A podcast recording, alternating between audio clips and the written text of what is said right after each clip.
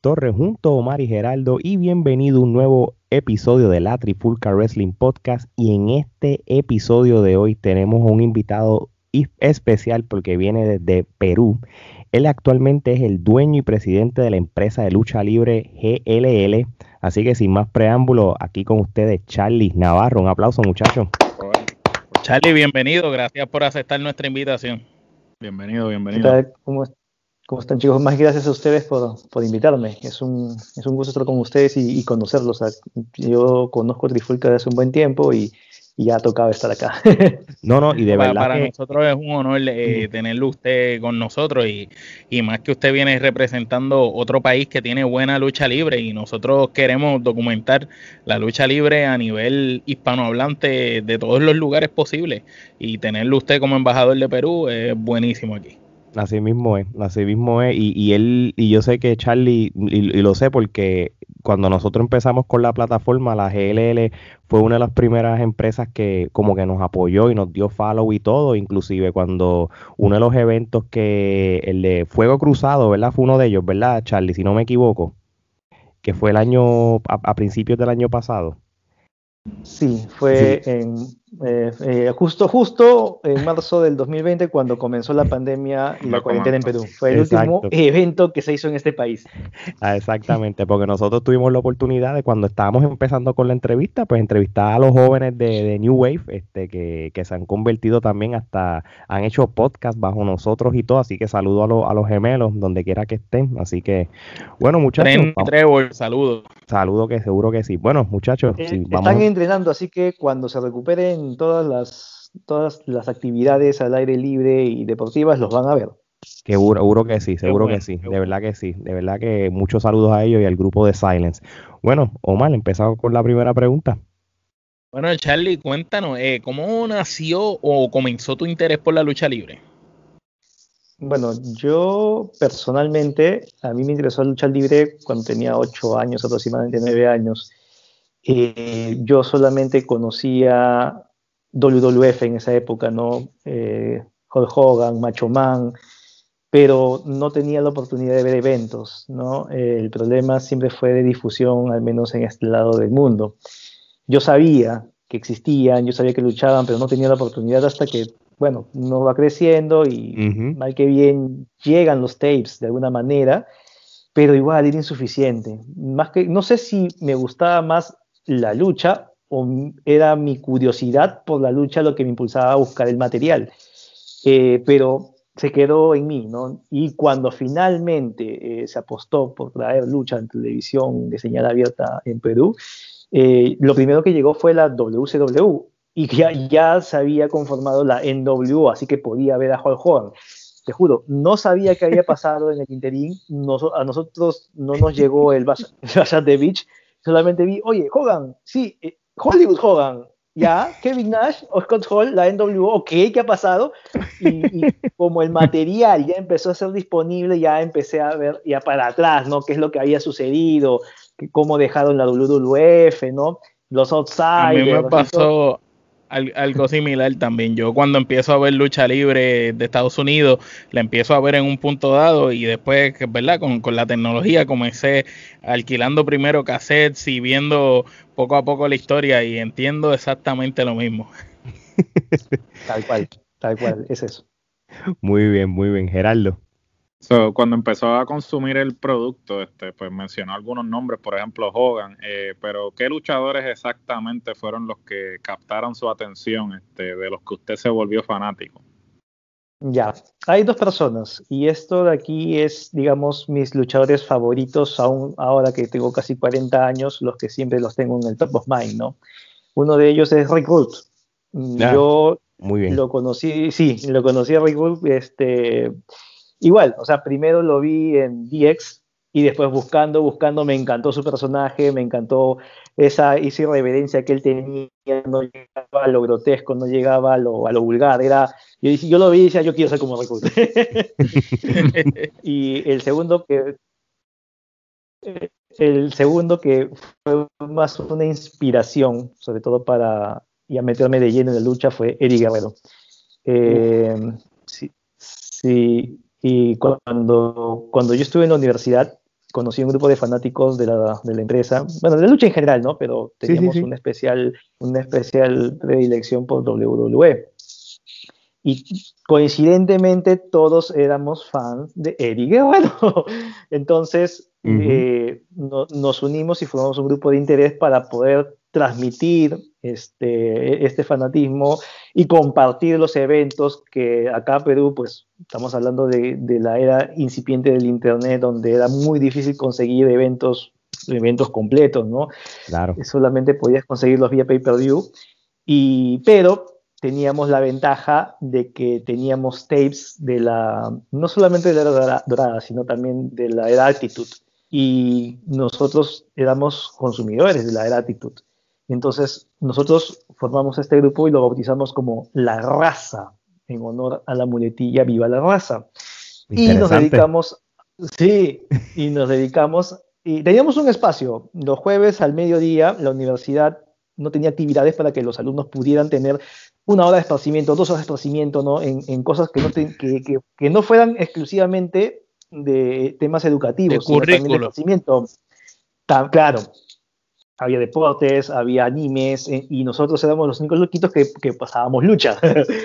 Comenzamos con 20 personas, te lo aseguro, o eran 20 personas llegamos y llegamos a solicitar un auditorio de la Facultad de Ingeniería para meter como 150 personas. Wow. es una cosa desbordante. Sí. Ah, Ahí me di cuenta de que había un mercado no atendido para la lucha libre. Interesante. Oye, Charlie, entonces, este, partiendo de, de la premisa de que de que ustedes este, tuvieron un grupo y llegaron hasta, establecer este, un auditorio lleno de personas con el fin de, la lucha libre. Entonces, en, ese tiempo que de universidad o joven, ¿cómo era la lucha libre en, Perú o si llegó a asistir a eventos locales de Perú? ¿Cómo, ¿Cómo fue la lucha libre en Perú mientras ustedes estaban consumiendo WWE o WCW?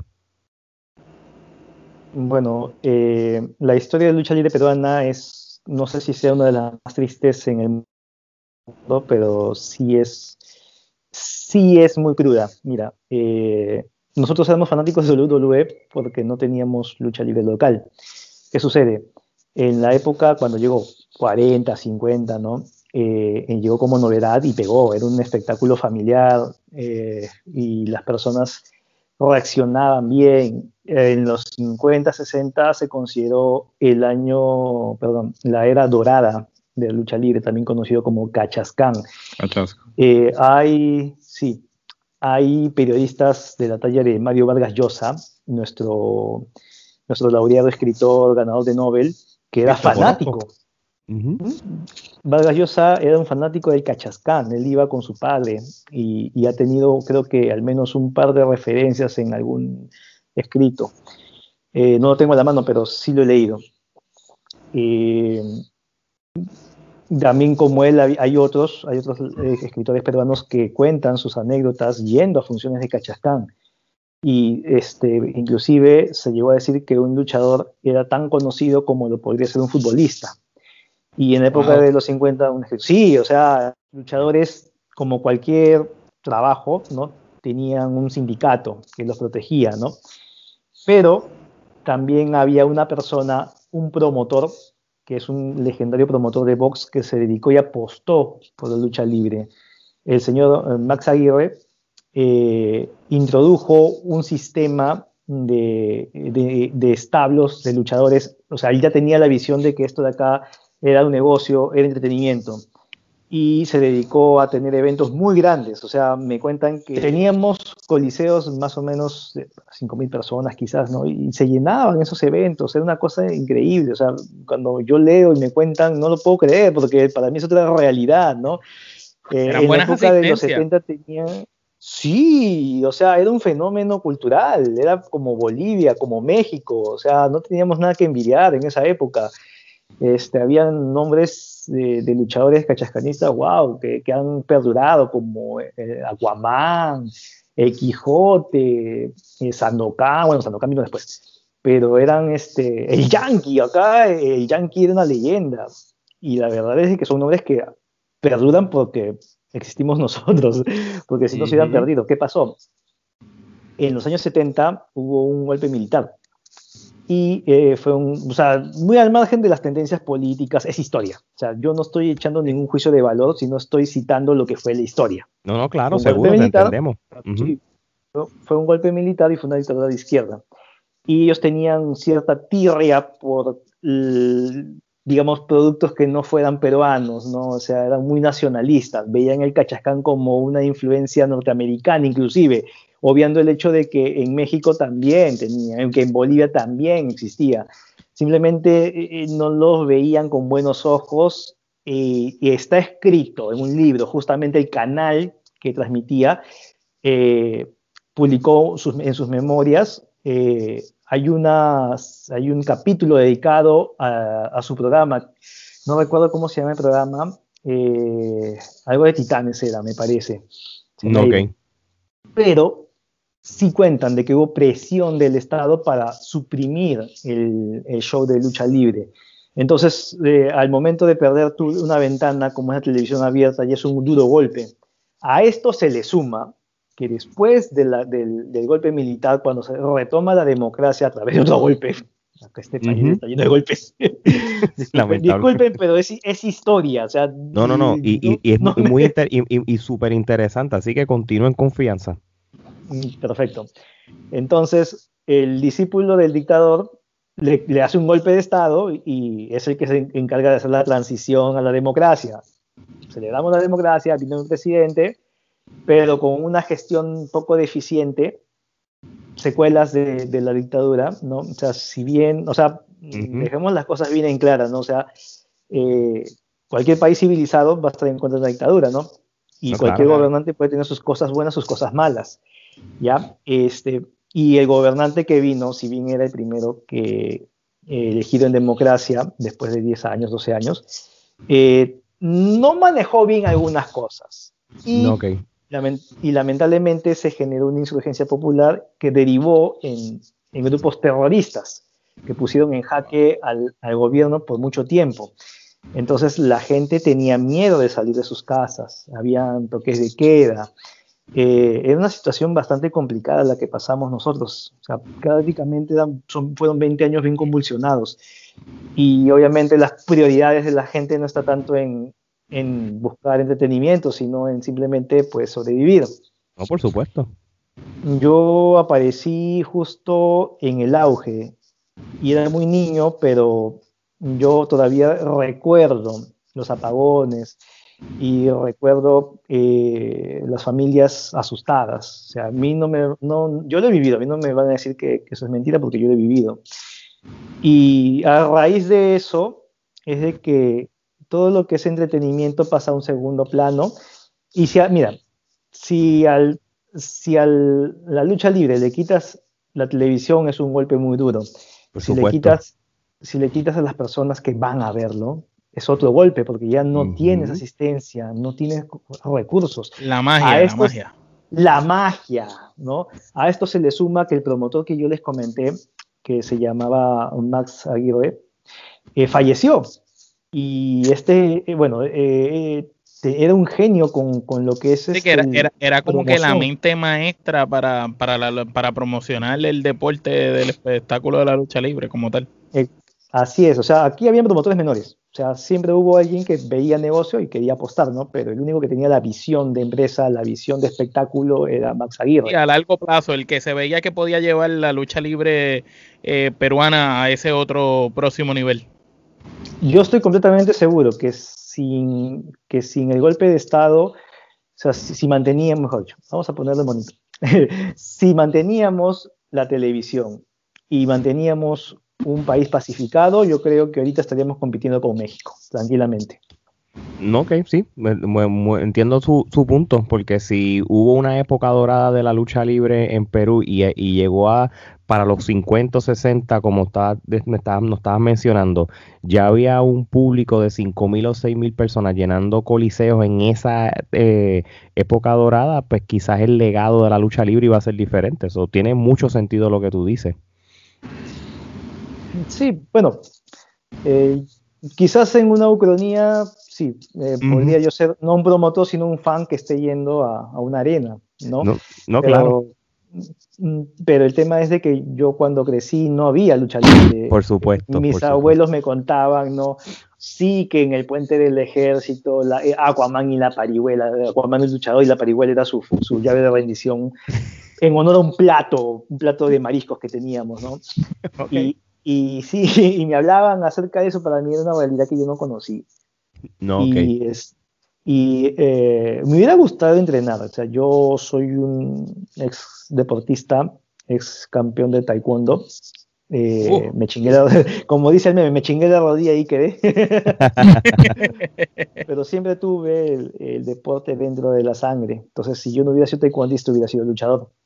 No, pues claro que sí. Gerardo. ¿Cuándo decides como tal pertenecer a la industria de la lucha libre y por qué?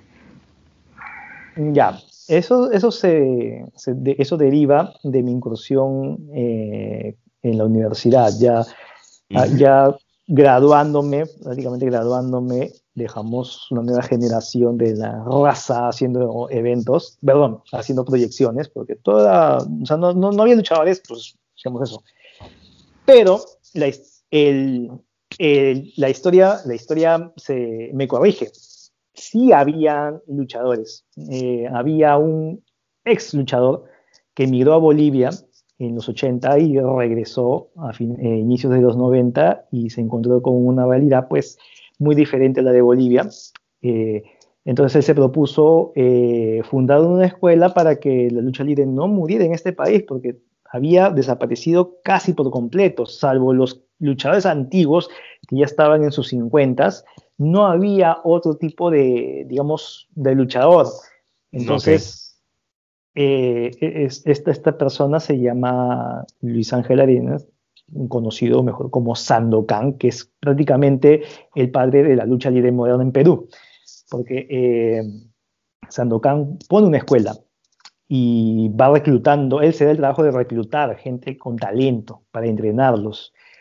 Y es una historia de superación muy buena porque hay jóvenes que rescató, que ellos mismos ahora que ya son treintañeros dicen, si no hubiera sido por la lucha, yo de repente hubiera terminado en malos pasos. Okay. Y, y yo me entero de esto a raíz de un amigo mío que, él, que es muy cercano eh, a, él, él, tiene la lucha libre metida en sus venas también y ha estado en la meca, él ha estado en WWE, conoce gente como Carlos Cabrera, Gus Sabinovich, este, eh, este, eh, él es el que me introduce un poco más en lo que es la lucha libre peruana, porque él conoce a Sandokan. Entonces, gracias a él, yo lo conocí. Y, y un tiempo en el que estuve entrenando con él. Eh, ya, como les digo, ya terminando la universidad, ya era un poco viejo para entrenar lucha, pero felizmente mi entrenamiento en artes marciales me permitió algo, ¿no? Eh, de repente no aspirar a, algo profesional, pero como hobby lo estaba haciendo. Y da la casualidad de que yo soy comunicador, entonces lo que, lo que Sandokan necesitaba es justamente comunicar que él existe, que hay una escuela y que hace eventos. Yo no sabía que hacían eventos, pero eh, con su hermano armó un, un cuadrilátero profesional y hacía, y hacía shows itinerantes ¿no? de la municipalidad que, que, todavía lo conocían y que eh, lo, podían este, contratar para hacer un show.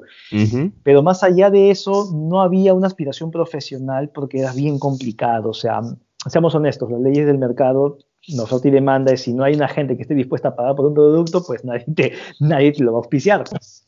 No, Entonces, entonces, la primera meta que nos pusimos es, ok, la gente tiene que saber que en Perú todavía hay lucha. Y esa fue la meta. Que está viva, que está viva. Exacto.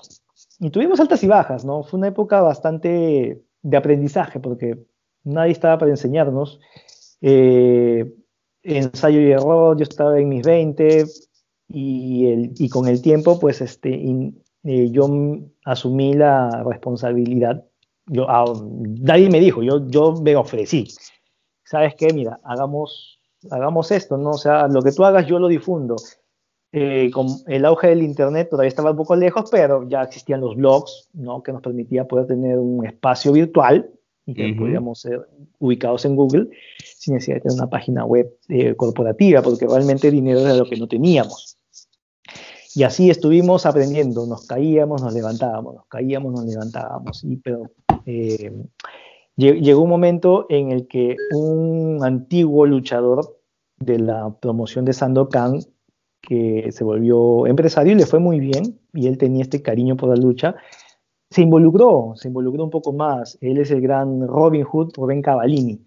Si, si Rubén Cavallini no existiría GLL como la conocen, o Generation Wrestling como es ahora. ¿Por qué? Porque eh, Rubén Cavallini apostó por la lucha cuando nadie más lo, lo quiso hacer y, mm, digamos, impulsó un poco mejor la escuela de Sandokan. Ya habían nombres que se podían vender, ya habían un poco de, de los trajes que usaban los chicos, ya no eran los BBDs y los polos de los pantalones de tela, ya era un poco más elaborado, ya había la licra. Entonces, eh, todo mi apoyo se fue en, en, ellos, en su proyecto, pero es difícil conciliar lo que es la, el trabajo, tu trabajo como empresario, ¿no? que es un rubro completamente diferente al de espectáculo. Entonces, sopesó, evaluó qué es lo que necesito para hacer dinero, porque hay muchas personas que dependen de mí y poco a poco como que se fue alejando de la, del rubro de, de promotor. pero nunca se alejó de la lucha libre, ya no promocionaba, no promovía eventos, pero nunca se mantuvo alejado, siempre apoyaba. Entonces, justamente cuando él decide dar un paso al costado para enfocarse en su empresa, es que yo llegué con una idea. Digo, mire, pa, esta idea GLL, eh, una identidad gráfica, teníamos eh, todo un plan de desarrollo de marca, ¿no? Entonces él me dijo... Mm, disculpa que te interrumpa, entonces eh, prácticamente el que y orquestra o crea la idea de la GLL como la conocemos ahora en su metamorfosis fuiste tú, tú fuiste el que llevaste prácticamente la idea. Así es. Ajá, la idea siempre fue mía. Sí, sí, la, idea original la, llevaste tú mismo. Claro, o sea, la idea fue mía, pero eh, digamos fue en un intento por ordenar las ideas que tenían, porque también te venían, venían de, la, con la mentalidad del cachascán, ¿no? donde eh, en esa época tú solamente tenías que decir, hay un evento de cachascán y la gente ya iba a hacer cola. Entonces los tiempos habían cambiado y la forma de promocionar un evento y de publicitarlo era es muy diferente. Exacto, pero tú viniendo de, lo que ya ellos sabían y lo que tú entonces estabas tratando de traer a la mesa, este, esas ideas nuevas y refrescantes eh, fueron las que entonces crean lo que es la GLL. Exacto, así es. El nombre, el nombre sí fue idea mía, pero inspirándome en la escuela que tenía Sandokan. La escuela de Sandokan se llamaba Nueva Generación. Entonces, entonces como, mi idea siempre fue tener un vínculo entre el pasado y el presente, sobre todo para honrar a toda esa gente que estuvo antes que nosotros, ese que, bueno, no, si Sandokan es la continuidad, la continuación de lo que es el Cachascán, entonces la lucha libre, el nacimiento de la lucha libre tiene que partir de ahí. Por consiguiente, el nombre generación tiene que estar presente. Pero ya existía una empresa llamada así en Chile. Entonces, eh, yo no quería dar mi brazo a torcer y dije, no, tiene que tener generación en algún lado, generación. Entonces, se me ocurrió jugar con las palabras generar acción. Y así como le pongo la X, sale generación. No, ok, exacto, sí, para por lo menos distinguir, eh, por lo menos que sea en la, en, la palabrería, como uno dice, entre Chile y entonces Perú. Ok, muy interesante. Gerardo. Este año eh, se celebran 10 años de la GLL como empresa. Este, ¿Cómo comparas ese primer aniversario con el de ahora? En otras palabras, ¿cómo describirías la evolución de la GLL como empresa?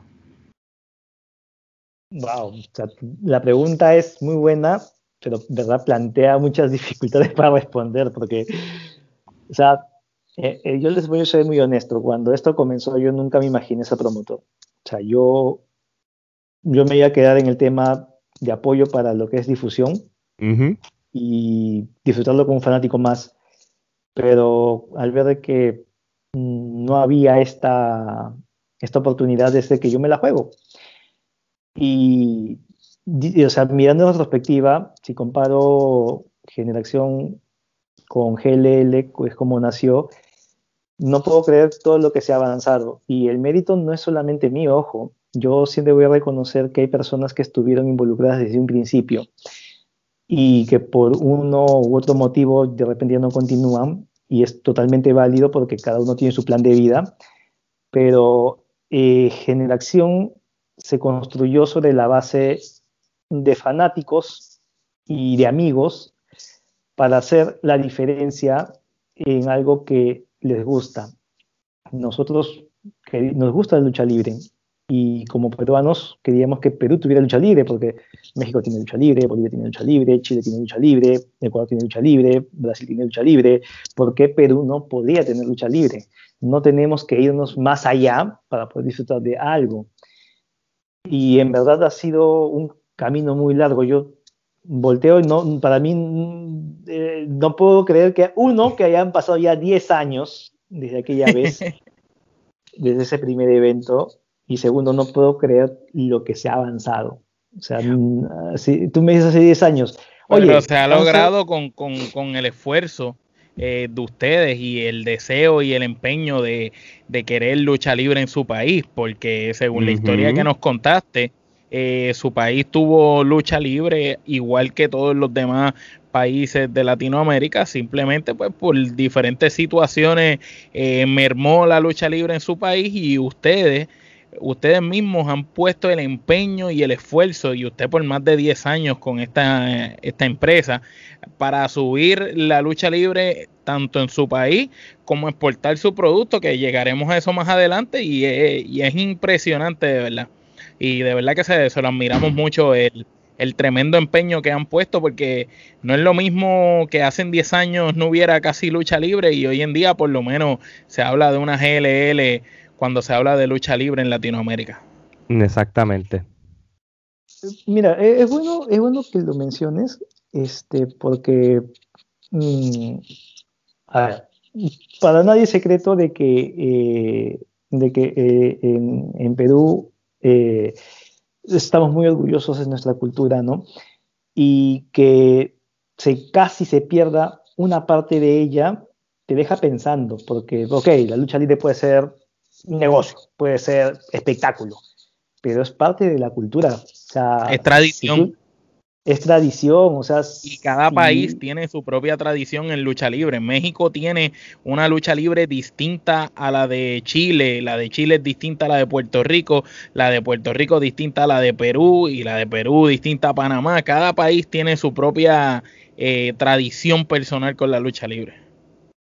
Sí, por supuesto, por supuesto. O sea, eh, a lo que iba es de que yo ya no quisiera hablar, o sea, de aquí para adelante, y hablo en sentido espacio-tiempo, de aquí para adelante ya no me gustaría hablar solamente de, lucha peruana, lucha chilena, lucha boliviana, lucha ecuatoriana, etc.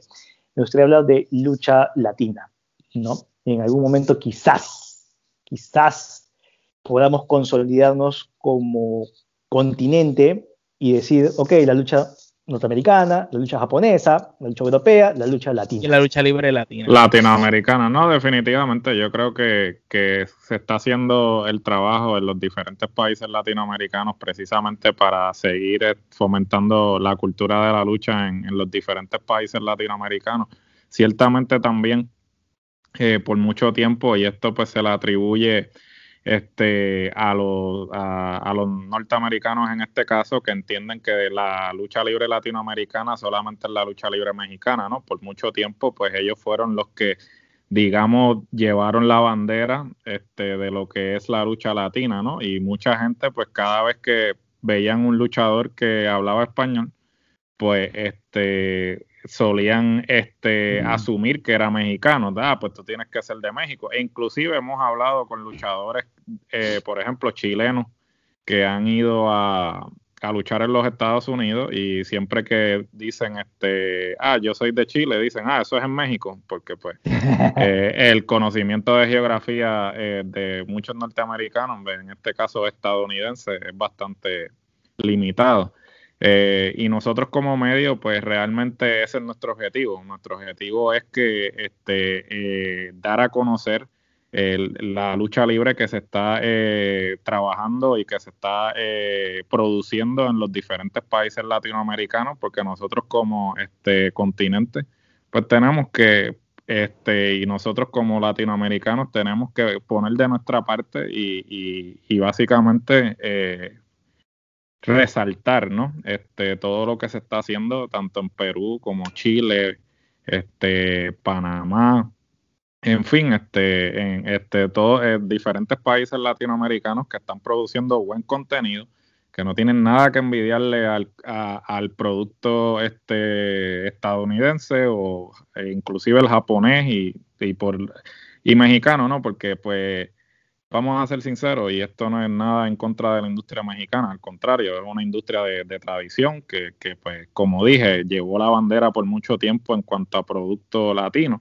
pero no podemos tampoco simplificar este, eh, la lucha libre latina como que simplemente es México, ¿no? O sea, hay un continente allá afuera que en donde se está eh, produciendo contenido y pues realmente pues ese es nuestro objetivo como medio, este, resaltar eh, ese contenido que se está produciendo y que eventualmente este, podamos ver este, quizás una empresa o un evento a lo all-in que, sea un pero de empresas latinas pero de empresas latinoamericanas en que cada cual represente a, su empresa como digamos lo que hacía Impact Wrestling TNA en un momento dado el famoso World mm. Cup pero en este caso sería un, un cup pero solamente de Latinoamérica y sería interesante explorar esa posibilidad un torneo. Sería súper interesante un torneo donde haya un embajador de Perú, uno de México, uno de Puerto Rico, uno de, Venezuela, de todos los países eh, latinos. Y, y, sería muy interesante porque eso uniría a la... Si tú te pones a pensar, los fanáticos de lucha libre de cada país, todos juntos apoyando un solo grupo, eh, podría traer fruto. Es cuestión, yo creo, de que se alineen los planetas y los y los promotores trabajen en común y dejen el ego un poco a un lado y piensen más en, cómo tratar de crecer la industria de la lucha libre latinoamericana. Porque si tú te pones a pensar, eh, ahora mismo Tony Khan en Estados Unidos está haciendo eso. Está haciendo alianzas con Impact, está haciendo alianzas con New Japan, tiene alianzas en México pues ¿por qué varias empresas latinas de diferentes países no se alían y empiezan una unión aquí y otra acá? Y cuando vienes a ver, muchas empresas pequeñas latinas unidas pueden hacer una mega empresa latina. Bueno, Porque viva la lucha libre. Sí. es curioso que lo menciones porque, y, bueno, en Perú hay dos, dos momentos, ¿no? Hay dos, este, dos ejemplos justamente de, algo así parecido, ¿no? El primero es justo lo que les comentaba, eh, Rubén Cavallini eh, organiza un torneo latinoamericano con representantes de Chile, de Bolivia, de México, eh, de Ecuador. Y justamente este, este torneo era para coronar el primer campeón de la edad moderna, o sea, el título que se le conoce ahora como título internacional Hatunauki, que es el título que ostenta Dante Caballero y Rayo antes que él. Es, es el título más importante que, que, ha, visto este país. Primero porque es el único título que se creó después de la era del Cachascán. Los otros títulos desaparecieron, no, de verdad, no hay registro sobre ellos. Y las copas que se, que se entregaban para los torneos también. Segundo, porque eh, este título tiene una, no sé si han visto el diseño del título, es una muestra de la bien pintoresco. Es una muestra de la cultura inca. Ustedes ven ahí el sol, el Inti, eh, como, la, como el centro de. Y eh, esto engloba todo lo que es la cultura inca, que es desde el norte de, Ecuador hasta el sur de Chile, pasando por Argentina, pasando por Bolivia, pasando por este. no, Brasil no llega, pero eh, el título es importante por, eso, ¿no? Eh, porque reunió, fue la primera vez que se reunieron diferentes nacionalidades en un torneo. Y eso me parece que es digno de admirar y sobre todo de replicar. Eh, lo que tú me dices es, una idea genial, en verdad espero que se concrete. Acá se intentó también hacer algo parecido, eh, una empresa que apostó mucho, pero Eh, sí, si bien contó con talento de Latinoamérica, el inconveniente que tuvieron es de que dependieron mucho de los norteamericanos. O sea, si bien vino el patrón, Alberto de Río, también estuvieron los Hardy, y en esa época como los Hardy. Pero, perdonando que te interrumpa, pero ¿por qué tenemos los latinos que depender de, de diferentes luchadores de nombre cuando en Latinoamérica hay talento, tú sabes, en vez de estar pensando en vamos a traer a los Hardy o vamos a traer a este nombre grande americano, canadiense, mejor vamos a tratar de meterle por ojo, boca y nariz a la gente, a estos luchadores nativos de cada empresa, de cada país, porque el dinero que, que, ustedes los promotores gastan eh, trayendo un luchador de nombre para llenarte quizás una cartelera esta semana o este evento, eh, en el mañana que construyó, ¿qué hizo? El, ese luchador que vino de afuera no hizo nada por tu industria. Tú tienes que crear esas estrellas nativas tuyas. ¿Y cómo las vas a crear? Metiéndole por ojo, boca y nariz a la gente. Eh, me parece a mí genial lo que han hecho con Rayo, con Dante Caballero y con otros luchadores, tanto de Chile como de Panamá. Y es cuestión de apuesten al suyo. En, en Puerto Rico decimos apuesten a su gallo. Apuesta a tu gallo y apuesta al tuyo y dale promoción al tuyo. Olvídate del otro. Apuesta al tuyo porque el tuyo tarde o temprano va a rendir fruto.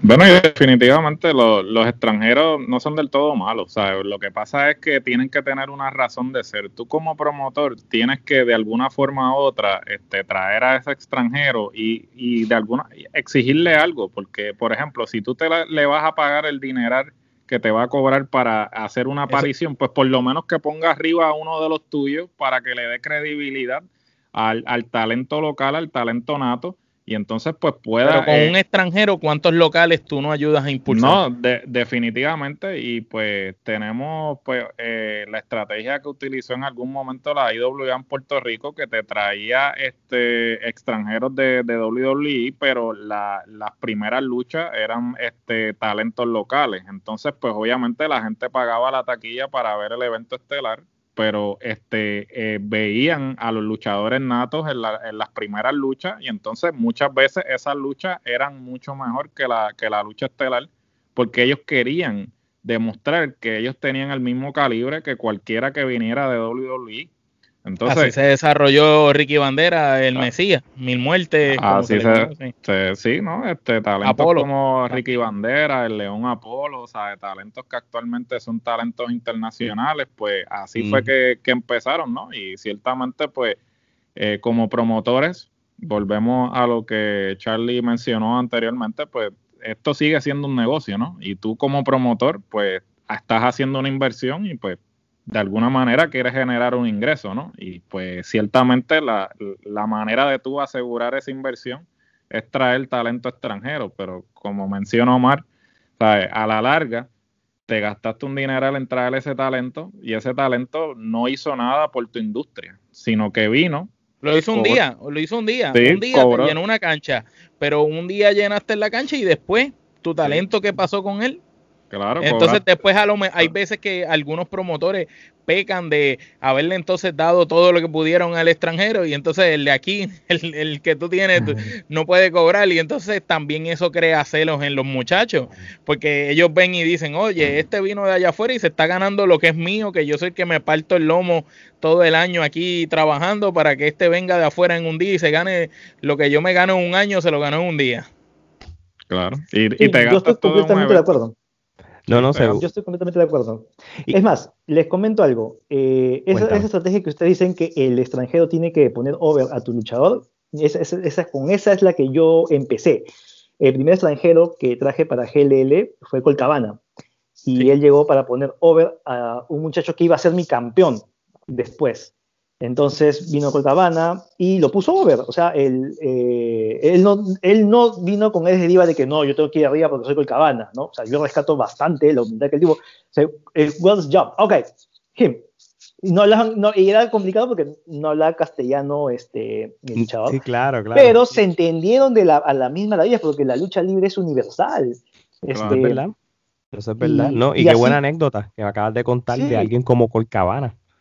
Sí, por supuesto. Y, y, después de Colcabana llegó Sonjay Dutt. Y Sonjay Dutt, este, igual, lo mismo, ¿no?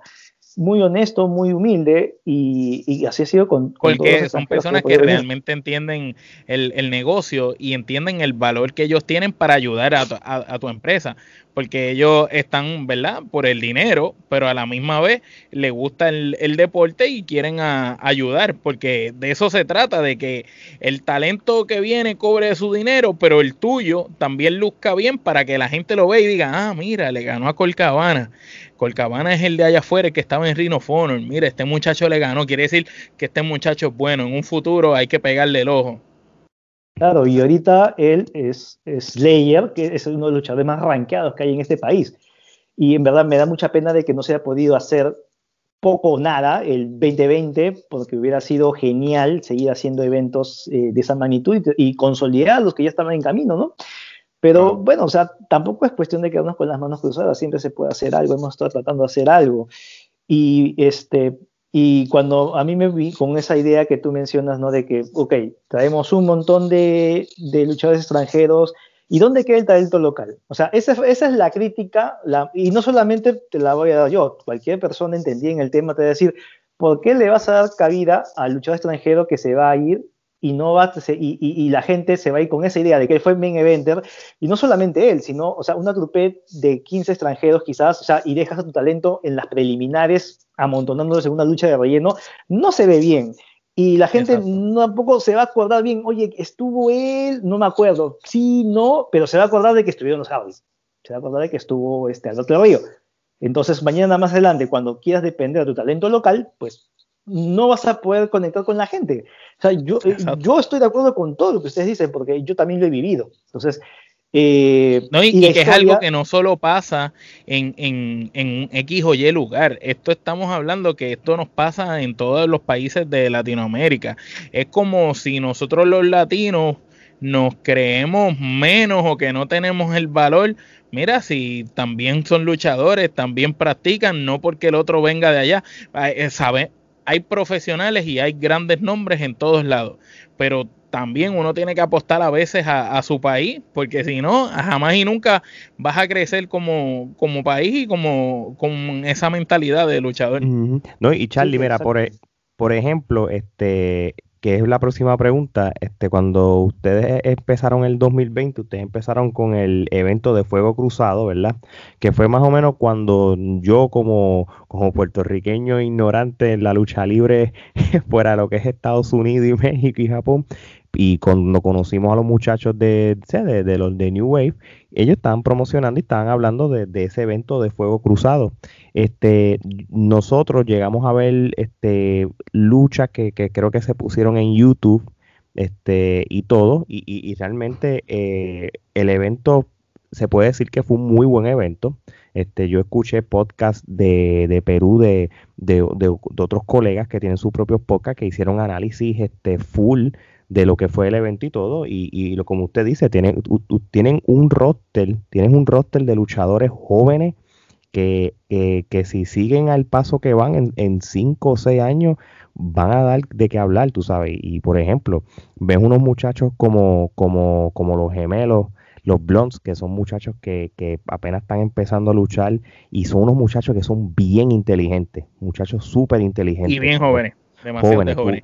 Eso es lo mejor que tienen, que tienen la, juventud ahí, que, que, todavía, tú sabes, pueden equivocarse y aprender 20 veces y todavía van a estar jóvenes. Tienes un roster, tienes a Slayer, eh, a Lisa Webb, Senchi, este, a Hayu, eh, los de Instinto Salvaje, este, Prince Diego, La Cobra, ese, grupo de Silent, Doctor Veneno, es un roster bastante bueno, joven, y hay, cierta veteranía, pero es un roster que realmente, este, al yo ver un evento como este por primera vez, ¿verdad? Yo viéndolo, yo me lo disfruté, lo que yo vi, lo, los reviews de la gente y todo, y pues, obviamente pues la pandemia pues sucedió, o sea, yo me imagino que, que, que como que, que la GLL que ahora mismo, que esta es la próxima pregunta, está volviendo a escucharse porque hace poco hemos visto en las redes sociales de la PRWA, hemos visto en las redes sociales de la GLL que, que la GLL está otra vez dando bandazos. Cuéntanos sobre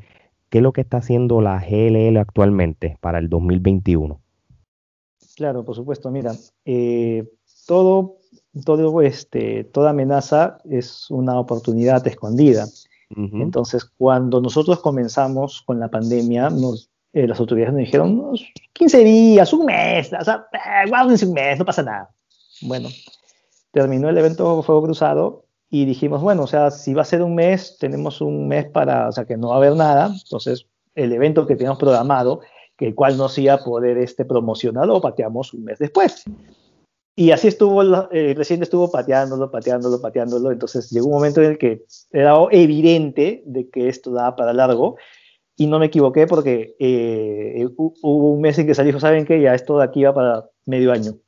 Entonces se sinceró y ya felizmente eh, mi experiencia en las comunicaciones me permitió, y en el Estado, acá este, es, eh, acá este es algo que ustedes no saben de repente, hay muchas, pocas personas, mejor dicho, lo, lo saben, pero yo soy un funcionario público o al menos lo he sido, 10 años este, de funcionario público.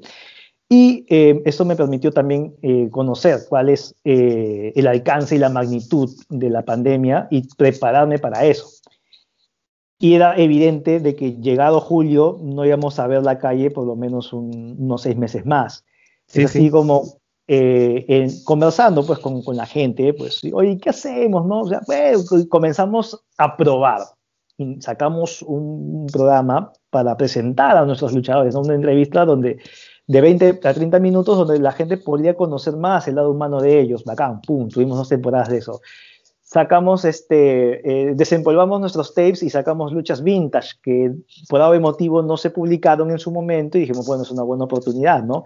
Las que teníamos y las fuimos publicando. Entonces, este, hacíamos llenando con material y mantener activa la fanaticada pero obviamente eso no iba a ser suficiente. Y ¿Por qué?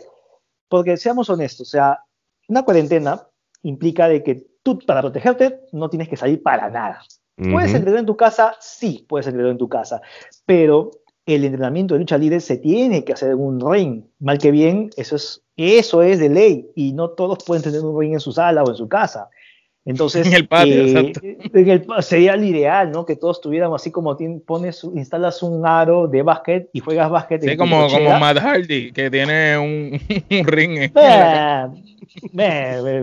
algo así, sería genial, ¿no? Pero no todos lo tienen.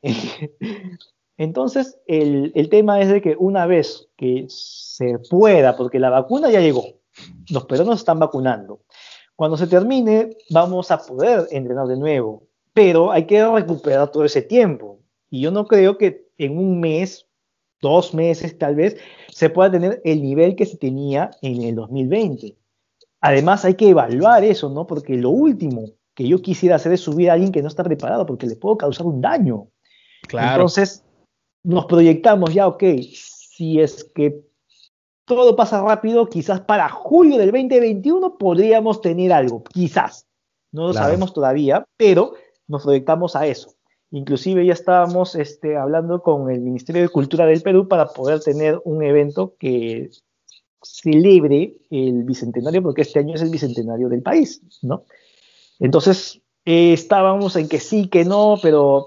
Y eso, eso a mí no me gusta porque es vender humo. A mí no me, no me gusta vender humo. Sí, no, claro, claro. Hay gente, en verdad, hay gente que, que, que pensó que, que, esto de aquí del, del anuncio, a lo que vamos a ir ahorita, era humo, ¿no? De que decía, no, está vendiendo humo, ¿qué, se va a atrever a hacer algo en pandemia?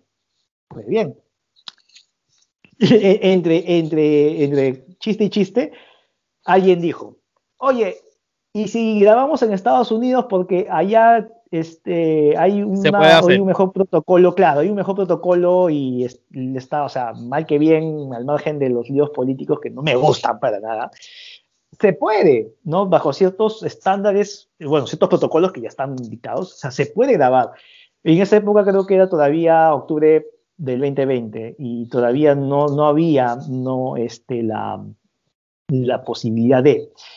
Entonces, eh, y, y, lo tomamos como broma y luego lo empezamos a tomar más en serio. Oye, pero sí se puede, porque yo he visto que ya están anunciando eventos inclusive en vivo.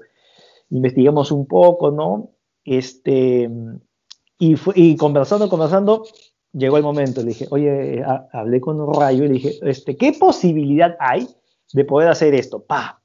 Y me dice, todavía no es viable. Y efectivamente, o sea, yo le creo, o sea, Rayo es una persona de mi entera confianza. Si él me dice sí, sí. Si me dice no, no. Entonces, eh, me dijo todavía no. Ah, ya, y seguimos, ¿no? Entonces la idea seguía ahí en el aire y entre broma y broma la íbamos madurando hasta que finalmente llegó la llamada que esperaba. Y Rayo me dice, ya se puede. Bacán, ¿qué pasó? Cuéntame, ya. Y conversamos. Me explicó todo lo, lo, lo que se debía hacer y, y yo le pregunté, ¿y es, ¿es viable? Me dijo, sí, no me quedo duda, vamos. Y así es como damos el salto, ¿no? Y todo esto se conversó en diciembre, o sea, en diciembre ya se empezó a planificar, cosa que eh, nosotros lo anunciamos. Justamente hoy se cumple un mes del anuncio de Generation Wrestling, Invasión a Estados Unidos, eh, y nos enorgullece bastante que la gente haya respondido. Las visitas en nuestras redes sociales se han disparado, hay un interés, pero todavía falta. Eh, tenemos un mes para el estreno y hay todavía mucho por trabajar para poder llegar a toda la gente que está ansiosa de lucha libre. Y pues, bueno, eh, me dirás, oye, va a haber luchadores peruanos, ¿no? Si es una empresa peruana, ¿no? Sí, la respuesta es sí, o sea, muy al margen este, de que no vamos, de repente no vamos a ver un Slayer, ¿no? No vamos a ver de repente los New Wave, pero vamos a ver a Rayo, vamos a ver a Amanda, ACR, que también es peruana, ¿no? Y aunque en esta ocasión, por un conflicto de agenda, no pudo estar Lola la aventurera, ella, y, ella iba a participar y le esperamos para una segunda o tercera temporada. Y así, hay peruanos, en, la gente no sabe, pero hay peruanos luchando en Estados Unidos. oye, no, y, sabes que Lola la aventurera, yo no, yo no conocía de ella y hace muchos meses atrás yo le di follow en las redes y, me, y ella nos dio follow a, a nosotros también y, obviamente ignorantemente decía, wow, Lola, pero cuando he visto luchas de ella, ella es bien conocida en el ámbito independiente de los Estados Unidos, en, un territorio, y hasta que me di cuenta que era peruana o de raíces peruanas, o so, sí, de que para contestar también y, y secundar, secundar, lo que usted dijo, sí, este, hay, hay talento peruano en los Estados Unidos también. Este, eso sí, estamos nosotros como fanáticos y como media, este, vamos a cubrir también de bien cerca esta alianza de, de la GLL invadiendo a los Estados Unidos, a la PRW, así que pendiente a, las redes y a la GLL sobre eso. Este, muchachos, vamos para el segundo round de las preguntas. Este, y estas preguntas, este, Charlie, son preguntas más bien desde el punto de vista otra vez como tú, como fanático de la lucha libre, así que Omar. Bueno, cuéntanos cuáles serían los cinco luchadores peruanos favoritos para Charlie. No los que la gente les gusta, los que son los tuyos, tus caballos, tus cinco caballos. Mis caballos. Bueno, obviamente Rayo, ¿no? Este, aunque yo tengo una deuda con Rayo porque eh, él cuando, cuando subió a NXT, ya, eh, para, mí todavía no era muy conocido. O sea, un, un, alumno de mi academia me habló sobre Rayo. Dije, ah, qué acá, vamos a seguir su carrera. Y de pronto lo vio en NXT, ¡pum! Era como que, pucha, él debió estar aquí primero. Pero bueno, eh, en la historia nos permite reivindicar.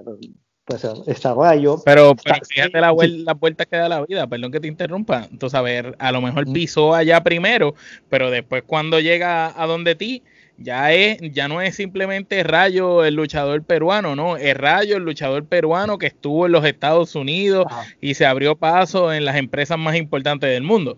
¿Sabes? Ya ahí Rayo adquiere un valor un poco más grande. No, aquí en Perú los medios se emocionaron, ¿ah? para ellos fue como que descubrieron la pólvora. Es, oye, un peruano está en WWE, no lo puedo creer. le hicieron, le hicieron este reportajes, le hicieron notas, o sea, es una cosa impresionante, o sea, eh, no lo podía creer, era como ver los 60 de regreso, o sea, la lucha libre de nuevo en los medios, en la más media. Fue increíble, la verdad.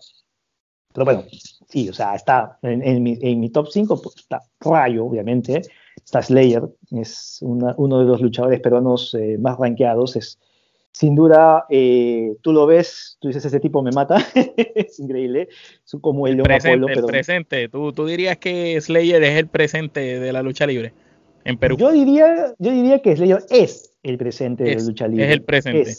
sí, Rayo es, como que el embajador de la lucha libre peruana a nivel mundial. Claro, por supuesto, ¿no? Y, Slayer, es, eh, eh, Slayer es el del momento, el presente. Eh, claro, pero hay una, hay una salvedad que me gustaría acotar con el permiso de Slayer, pero Slayer es mayor que Rayo, así que la antorcha se puede pasar. Ok, interesante. claro.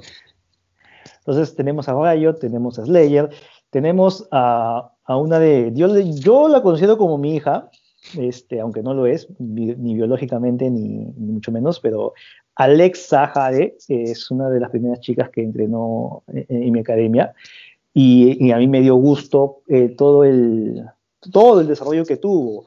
Eh, ella viene del box y la lucha fue un, tema que le, siempre le gustó, pero no sabía que había, como le pasó mucho acá en Perú, no sabía que existía lucha libre en Perú hasta, que, hasta que nos encontró. Ok. Entonces, eh, ahorita está radicando en España, así que le mando un saludo, yo sé que le ve muy bien. ¿eh? Y en eh, otro, otro de, digamos que también son como mis hijos, y estos los pongo juntos porque los conocí juntos y, prácticamente son hermanos de leche, ambos son muy unidos. Reptil y Cassius, ¿no? Reptil estuve en el tryout de WWE en Chile, para mí fue un orgullo verlo, yo lo, yo lo vi crecer, ¿no?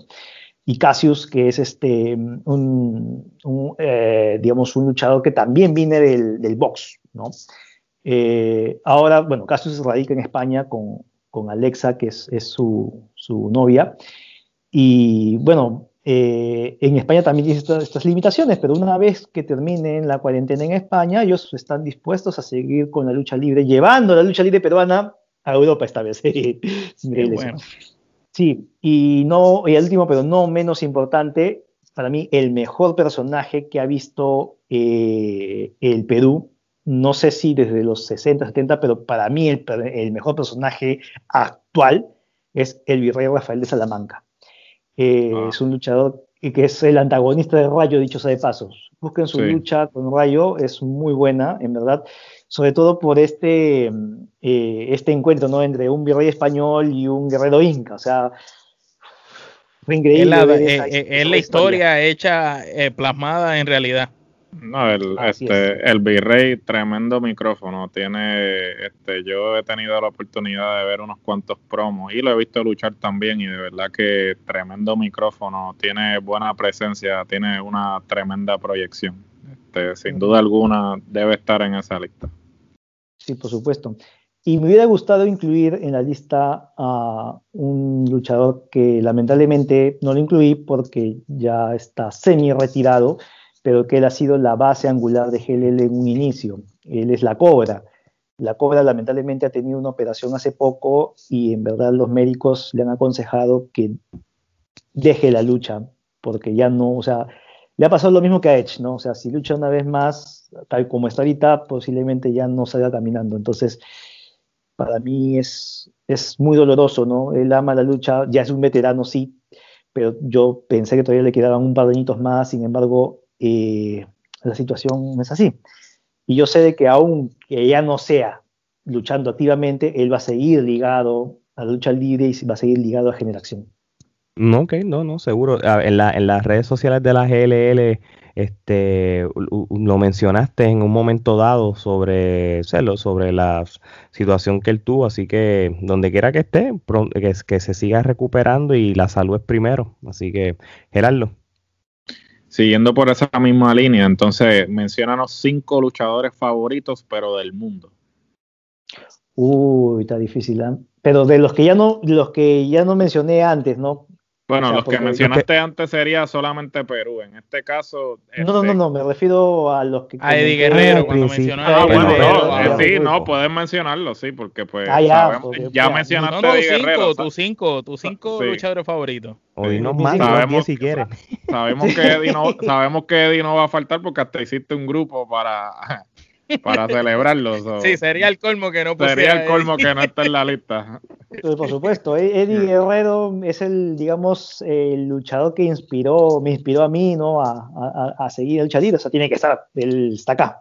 lo siento por Rick Root, lo, siento por Rick Root, pero ya, Rick Root está acá entonces, acá, están peleando. Pero ya, e-, Eddie, Rick Root, ¿no? Este, ya, por un tema de, de fanatismo, porque a mí alguien una, una ex me dijo, ¿te parece a Triple H? No sé si por la nariz.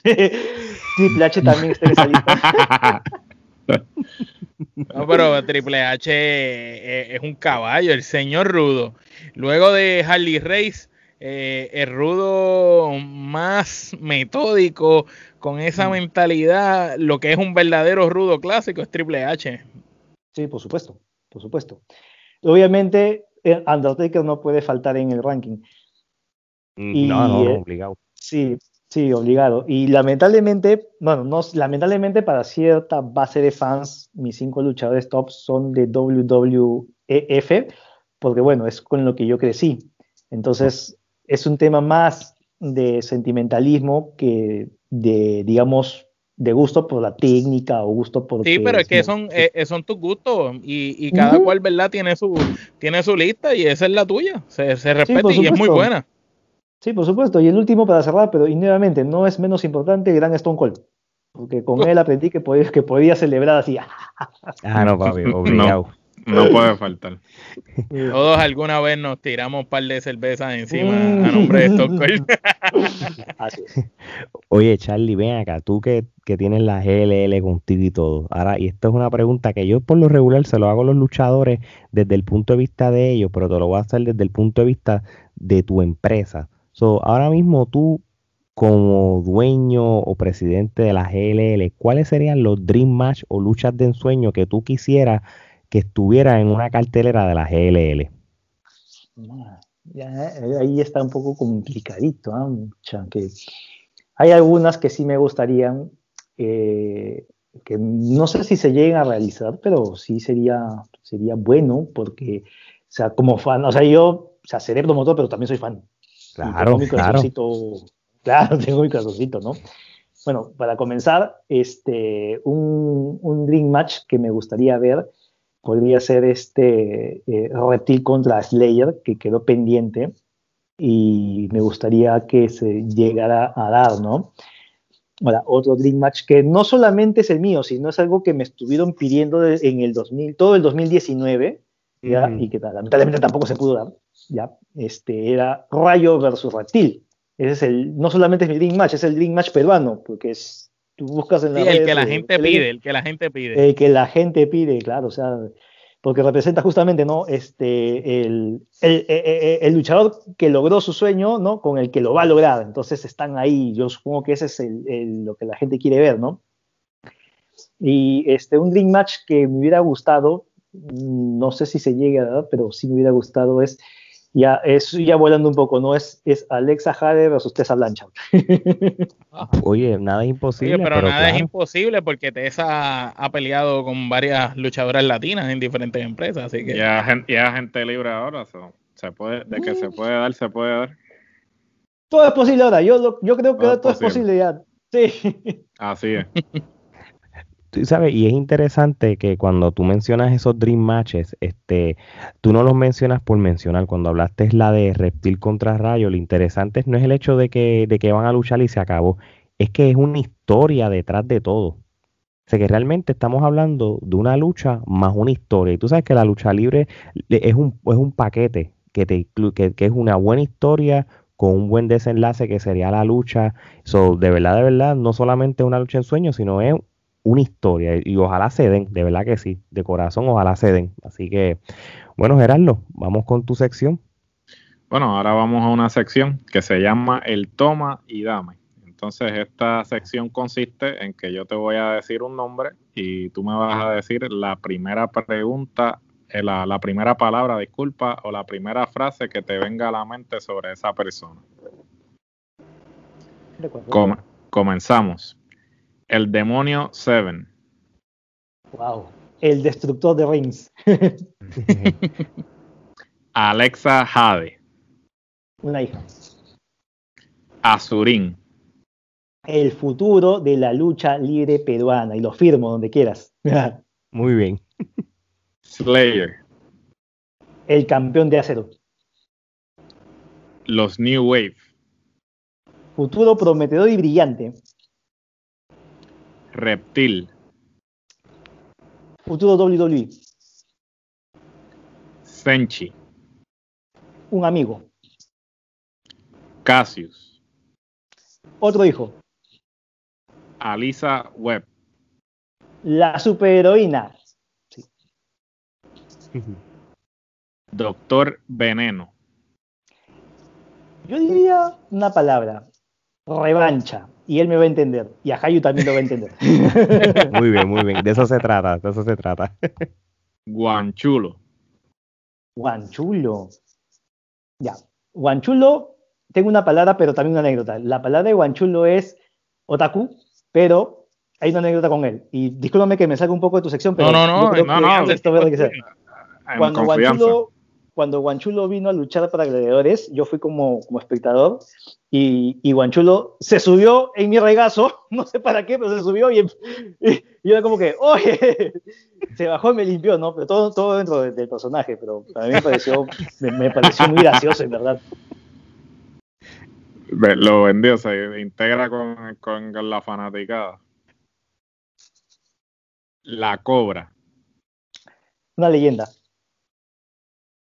LJ Knight. Ah, LJ Knight. El señor, de la, el señor de la noche. Yo cuando, cuando me voy de fiesta, yo siempre pongo los grandes éxitos de LJ Knight. Muy bien. Astaro. Lo extraño, sí. Dante Caballero. Nuestro campeón. Es tu campeón, mi campeón, nuestro campeón. Sí, bueno, exacto. Nosotros como boricuas y, y porque... sí, bueno. Ajayu. Gran embajador de GLL en Latinoamérica. Rayo. Mi hermano. La empresa GLL. Perú por todos lados. Perú, esa es la palabra. GLL, Perú. O Generation, Perú, igual. Muy bien. Y para culminar, Charlie Navarro.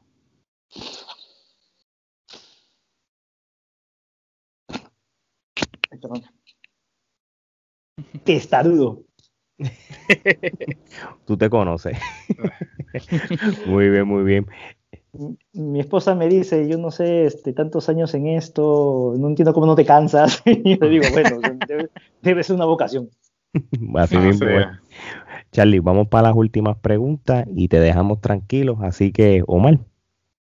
Eh, todavía sabemos que te falta mucho camino por recorrer eh, con tu empresa, ¿verdad? Y con tus aportes a la lucha libre de Latinoamérica, en especial en Perú.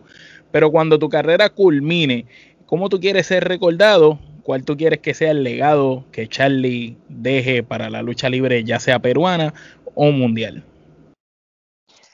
Mira, mi único interés es de que Perú recupere la cultura de lucha libre. Si yo, o sea, ni, siquiera me interesa ser recordado, ¿no? Como Max Aguirre, que ahorita todo el mundo, o sea, él pasó a la historia por ser el más grande promotor peruano. O sea, yo no me veo como Max Aguirre, pero ya, esto es un poco de infidencia, ¿no? Cuando yo conversé con algunos cachascanistas y con el hermano de que en paz descanse Rubén Cavallini, y eh, bueno, ellos me dijeron algo que a mí me conmovió bastante, ¿no? Me dijeron, bueno, ellos me dicen Carlos de cariño por la cercanía, ¿no? No me dicen Charlie porque también ya son mayores que yo, o sea, no, no, no, no, no van a venir al llano, ¿no? Claro, claro. Pero, pero igual, este, me dijeron, ¿por qué nos preguntas? Si tú ya nos has superado, tú sigue nomás. Entonces para mí fue muy emotivo eso. Y la verdad es que si en algún momento o cuando me toque partir, o sea, yo me voy tranquilo si sé de que la lucha libre va a seguir independientemente de que esté yo o no. Muy buena respuesta, muy buena respuesta. Brutal, tremenda respuesta. Gerardo. siguiendo por esa misma línea, entonces, este, ¿cuáles son tus metas a corto y a largo plazo? Y en este caso, pues, este, enfocándonos en lo que es este tu, rol como, presidente y dueño de la, de la GLL. Bueno, el, objetivo principal a corto, mediano y largo plazo es retomar el camino, eh, retomar todo lo que se ha dejado de lado por la pandemia. Ese va a ser eh, la prioridad, ¿no? Porque el público peruano también merece tener lucha libre, buena lucha libre, eh, si bien vamos a continuar, hasta donde nos dé acuerdo, vamos a continuar con Generation Wrestling en Estados Unidos, no, no podemos descuidar al, público peruano, porque se lo debemos, ¿no? Se lo debemos. Hemos caminado tanto que ahora, llegado a este punto, no los vamos a descuidar. Y en verdad, para mí, eh, el objetivo a corto o largo plazo, ya una vez que nos recuperemos, es consolidarlo, ¿no?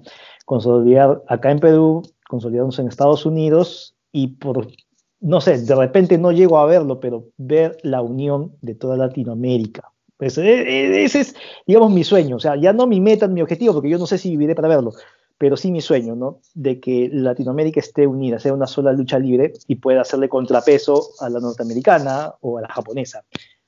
Te secundamos en ese sueño, yo creo que nosotros... Eso iba a decir yo. Yo tengo, yo tengo fe, como dijo Bolívar, en una Latinoamérica unida. Así mismo es. Oye, este Omar, la última pregunta. Mira, ¿qué consejo tú le das a todo aquel que desea pertenecer a la industria de la lucha libre, pero le tiene miedo al fracaso, eh, decide colgar las botas antes de intentarlo? Me ha pasado mucho, sí. O sea, de las promociones que hemos querido entrenar con nosotros, ingresaban, ponte, ¿no? te, pongo un, te pongo un número, ingresaban 100 y se quedaban 2, ¿no? Después de 3, 4 meses. Lo que pasa es que estamos hablando 90, 98 personas declinando, declinando, yéndose. Mm, eh, lo que pasa es que también, a ver, te cuento, les cuento una anécdota ya también que es. Sí, no, seguro. Micrófonos son cuando, cuando se estrenó Glow, la serie de Netflix, Netflix ¿ya? claro. hubo un grupo de actrices que a través de Fito, que es nuestro comentarista, nos buscó para intentar replicarlo y hacer una versión peruana. ¿ya? Oh. Fueron, fueron a entrenar un día y nunca volvieron. Para que tú veas. Pues porque se dieron cuenta que, no era fácil. ah, miento. Hubo una que sí guerreó, que sí se mantuvo un poco más. Pero ya este poco a poco se fue, se fue alejando, ¿no? Pero e, eso es, ¿no? O sea, eh, muchas veces eh, la televisión da un mensaje equivocado, ¿no? De que esto es más espectáculo y más entretenimiento que deporte. Lo cual, bueno, o sea, yo puedo entender hasta cierto punto, pero eh, muchos jóvenes que vienen con esa idea terminan desanimándose justamente porque el entrenamiento es muy exigente. Entonces, por un lado, o sea, de repente no es lo suyo, ¿ya? De repente solo están enamorados de los reflectores y, bueno, pueden dedicarse a otras, otras carreras, ¿no? Pueden ser actores, cantantes, lo que fuere. Claro. ¿No? Pero eh, aquel que tiene pasta de luchador, tiene sobre todo la terquedad para seguir entrenando, o sea, eh, que ama la lucha libre. La pasión por la industria. Exacto, la pasión por la industria. Esa, esa, persona se va a mantener y mi chamba, eh, perdón, mi trabajo es hacer que esa persona encuentre su motivación día a día, ¿no? Porque eh, así como de repente él tiene el sueño de estelarizar WrestleMania en algún momento de su carrera, ¿ya? tiene que saber que inclusive Daniel Bryan comenzó de, algún, en algún momento, en, algún, eh, eh, en, algún, eh, en alguna edad de su vida, ¿no? Y fue un camino bastante complicado, pero lo logró, lo logró. Entonces, mi consejo para todos los que llegan a la academia es, mira, si te fue mal el primer día, pues el segundo. Si te fue mal el segundo, pues el tercero. Y cuando te des cuenta, ya vas a estar debutando. Así mismo es, así mismo es. Oye, a las personas que quieran seguir a la empresa GLL en las redes sociales, pues pueden entrar bajo en, en Instagram en GLL Perú, así de corrido. También pueden ir a la página de Facebook que es Generación Lucha Libre con X. Este también este pueden seguirlos allá. Este Charlie, de verdad, de verdad, esta conversación estuvo súper, súper buena. Aprendimos mucho, eh, más de lo de la cultura, el background de, la lucha libre peruana. Este, y sabes que las puertas están abiertas para todas las veces que tú quieras hablar, promocionar cualquier evento de la GLL. Sabes que Trifulca Wrestling Media este, te vamos a dar la bienvenida todas las veces y, y éxito. Se, se lo merecen, de verdad que sí. Y felicidades en este décimo aniversario. Muchas gracias. Justo la lucha libre lo que más necesita es de comunicadores, sobre todo comunicadores que sean conscientes, ¿no? Porque una cosa es ser, digamos, controversial, ¿no? Y, apuntar a cosas malas solamente para llamar la atención, pero hay una responsabilidad del comunicador, ¿no?